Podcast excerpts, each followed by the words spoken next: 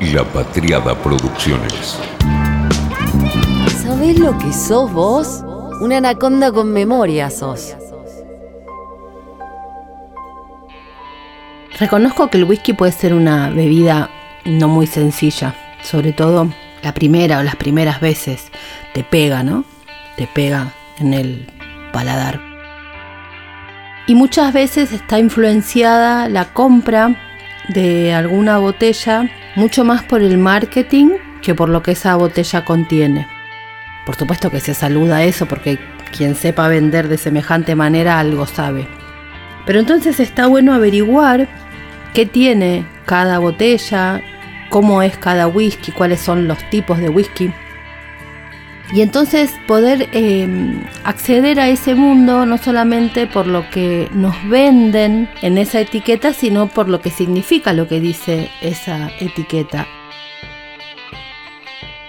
Hay algunas marcas que te ponen valores 60 mil, 65 mil, 70 mil, 80 mil pesos y muchísimo más por supuesto. Y se supone que eso es el verdadero y mejor whisky que podés probar. Y no, hay algunas que valen 7, 10 veces menos y me parece que son muchísimo más ricos y que tienen mejor calidad. Por eso me parece que lo que mejor se puede hacer es este, ayudar a, conocer, a que se entienda y que cada vez que uno agarre una etiqueta sepa qué está comprando. Es como, como los alimentos, ¿no? Uno no sabe lo que está comprando y, en, esa, en esa etiqueta hay información. Es para, para eso que, estoy intentando hacer esto. Ahora estoy tomando uno que se llama Arran, es una destilería em, bastante artesanal, escocesa, que hacen single malt que me gustan mucho. Un día vamos a hacer algo directamente con esa destilería y contar de qué se trata. La idea de esta vez es hacer una especie como de clasecita sencilla de los tipos de whisky. Un primer recorrido para ver qué es lo que hay en esa botella si uno quiere leer, comprar, tomar. Hay muchísimos whiskies en el mundo. Argentina, de hecho, tiene tres que son muy buenos. También alguna vez vamos a, contar. Hay muchos países productores. Obviamente, Escocia Irlanda son los primeros, los que llevan la delantera.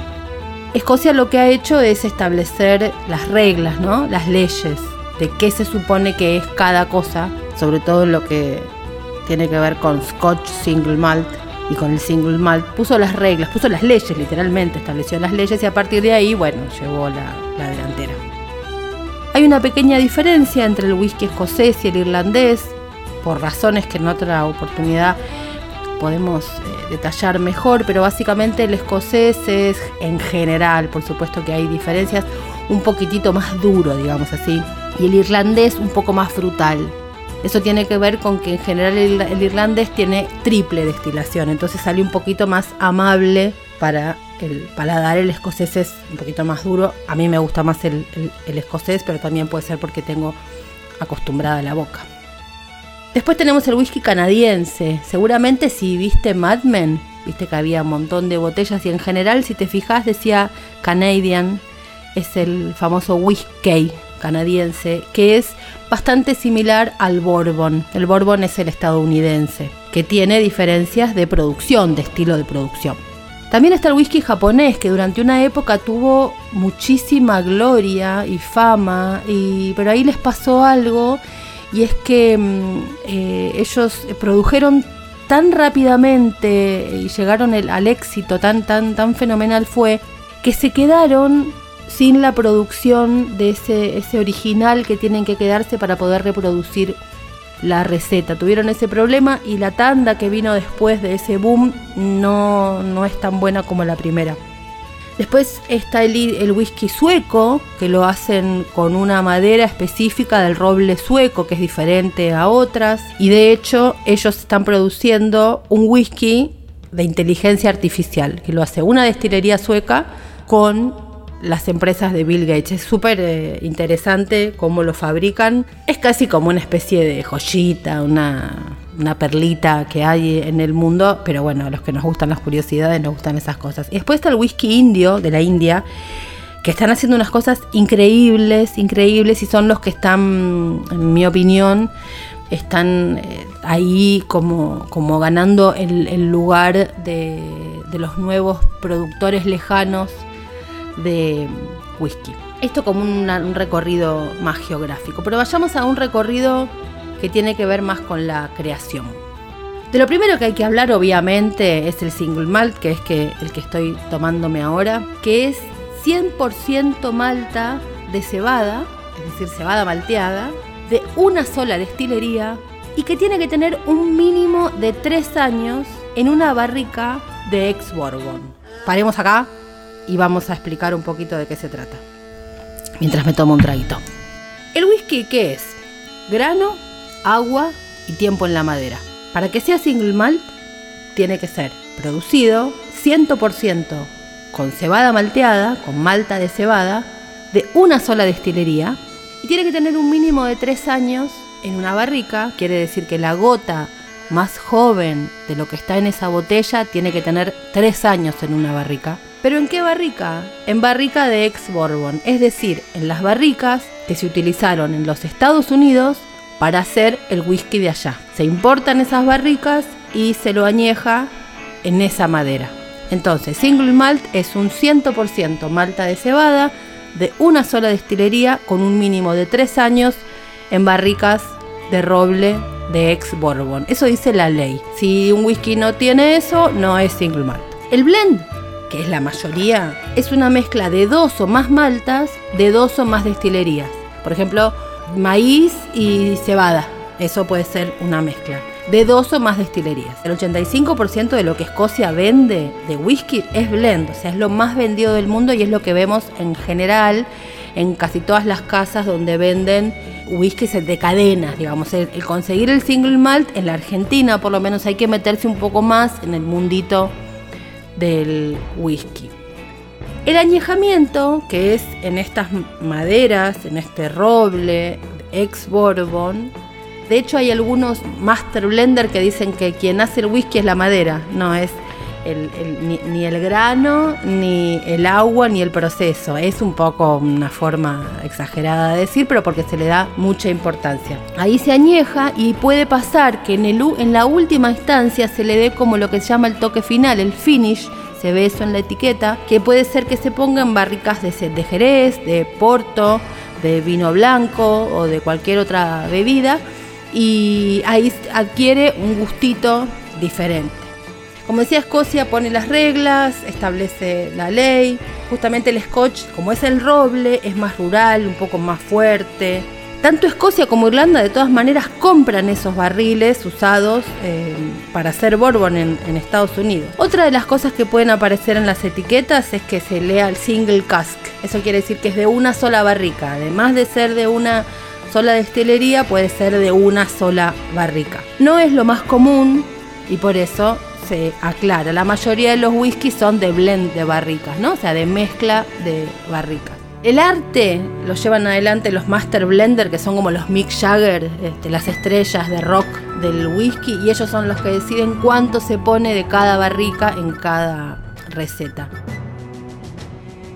Estados Unidos, que hace los bourbon, producen los barriles nuevos de roble y para crear el whisky de Estados Unidos los queman, los carbonizan, o sea, tiene que ser roble nuevo carbonizado, a diferencia de lo de Escocia que tiene que ser en barriles de ex bourbon. Cuando un whisky declara la edad, o sea, se dice en la botella cuántos años tiene, eso quiere decir que la gota más joven de ese whisky tiene esa edad. Puede haber de, de- más, pero la, la gota más joven tiene que tener esa edad. El bourbon no tiene mínimo añejamiento, esa es una diferencia que hay respecto del whisky escocés. Y algunos lo aclaran, ¿por qué? Porque quieren ser más cercanos a la ley de verdad de cómo se rige el whisky en el mundo.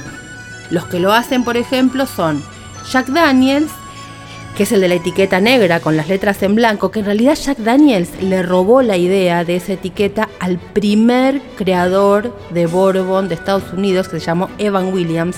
Y hay un whisky que se llama Evan Williams, un bourbon, que a mí me gusta muchísimo más que el Jack Daniels, pero no le digan nada a Keith Richards porque Keith Richards prefiere como whisky el Jack Daniels, así que no le digamos nada porque él sí es un Rolling Stone. Bueno, Evan Williams junto con el Jack Daniels declaran edad. Evan Williams fue un escocés que se fue a vivir a los Estados Unidos y fue el primero que destiló bourbon. Es decir, un escocés que hizo bourbon en Estados Unidos y por eso hay un whisky que se llama Evan Williams y que es tan importante. Después hay otra característica en Estados Unidos que eh, es el whisky Tennessee, que ese no es bourbon, es otra cosa. Bueno, cada uno tiene su cuestión. Irlanda. Irlanda, como decía, es más delicado y los sabores son menos maderosos y más frutales. En estos podcasts es muy probable que aparezca permanentemente un gato hablando aquí. Este gato quiere, además de opinar en el podcast, entrar a donde yo estoy, así que hagan de cuenta como que no está o que forme parte del comentario. Irlanda genera un sabor más delicado, mucho más frutal, con mucha manzana. Eso lo hace un poco más amable, a la primera vez menos madera. Y en general ha tenido mejor prensa que el whisky escocés. Básicamente porque cuando en su momento estaba prohibida la destilación y la venta era solo ilegal, Irlanda no quiso participar de eso y aceptó la prohibición de Inglaterra. Entonces los, escoceses quedaron un poco más relegados e Irlanda ganó el lugar de los favores de Inglaterra en ese sentido.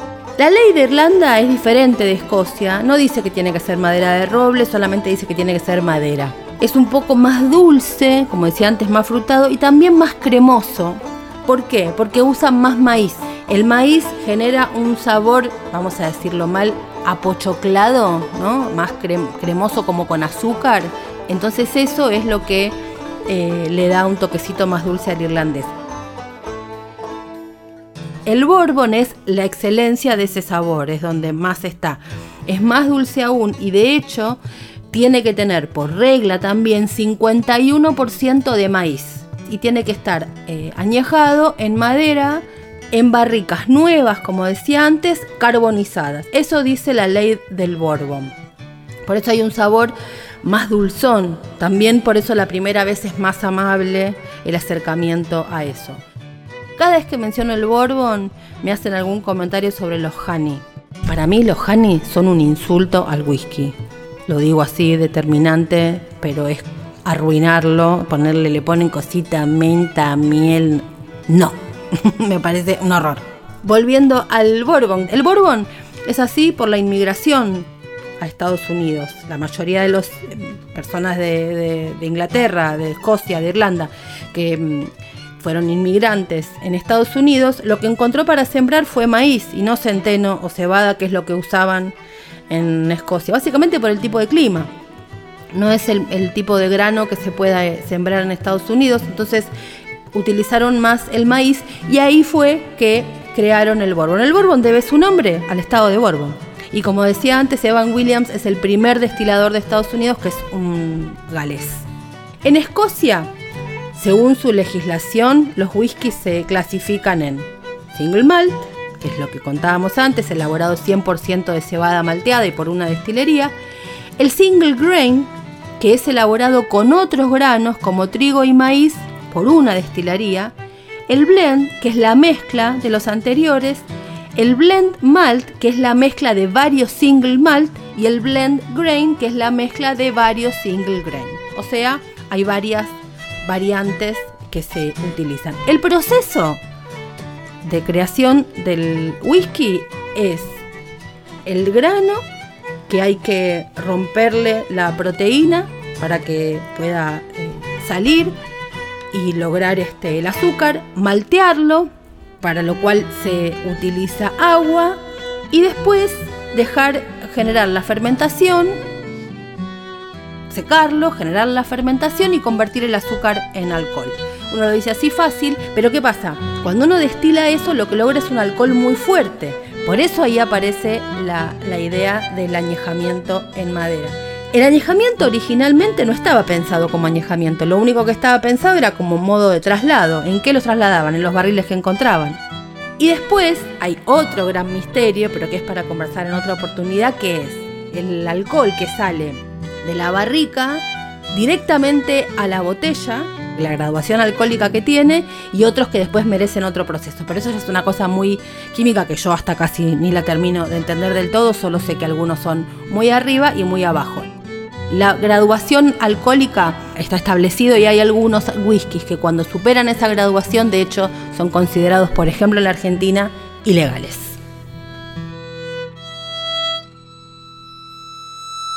Fue una realización de La Patriada Producciones.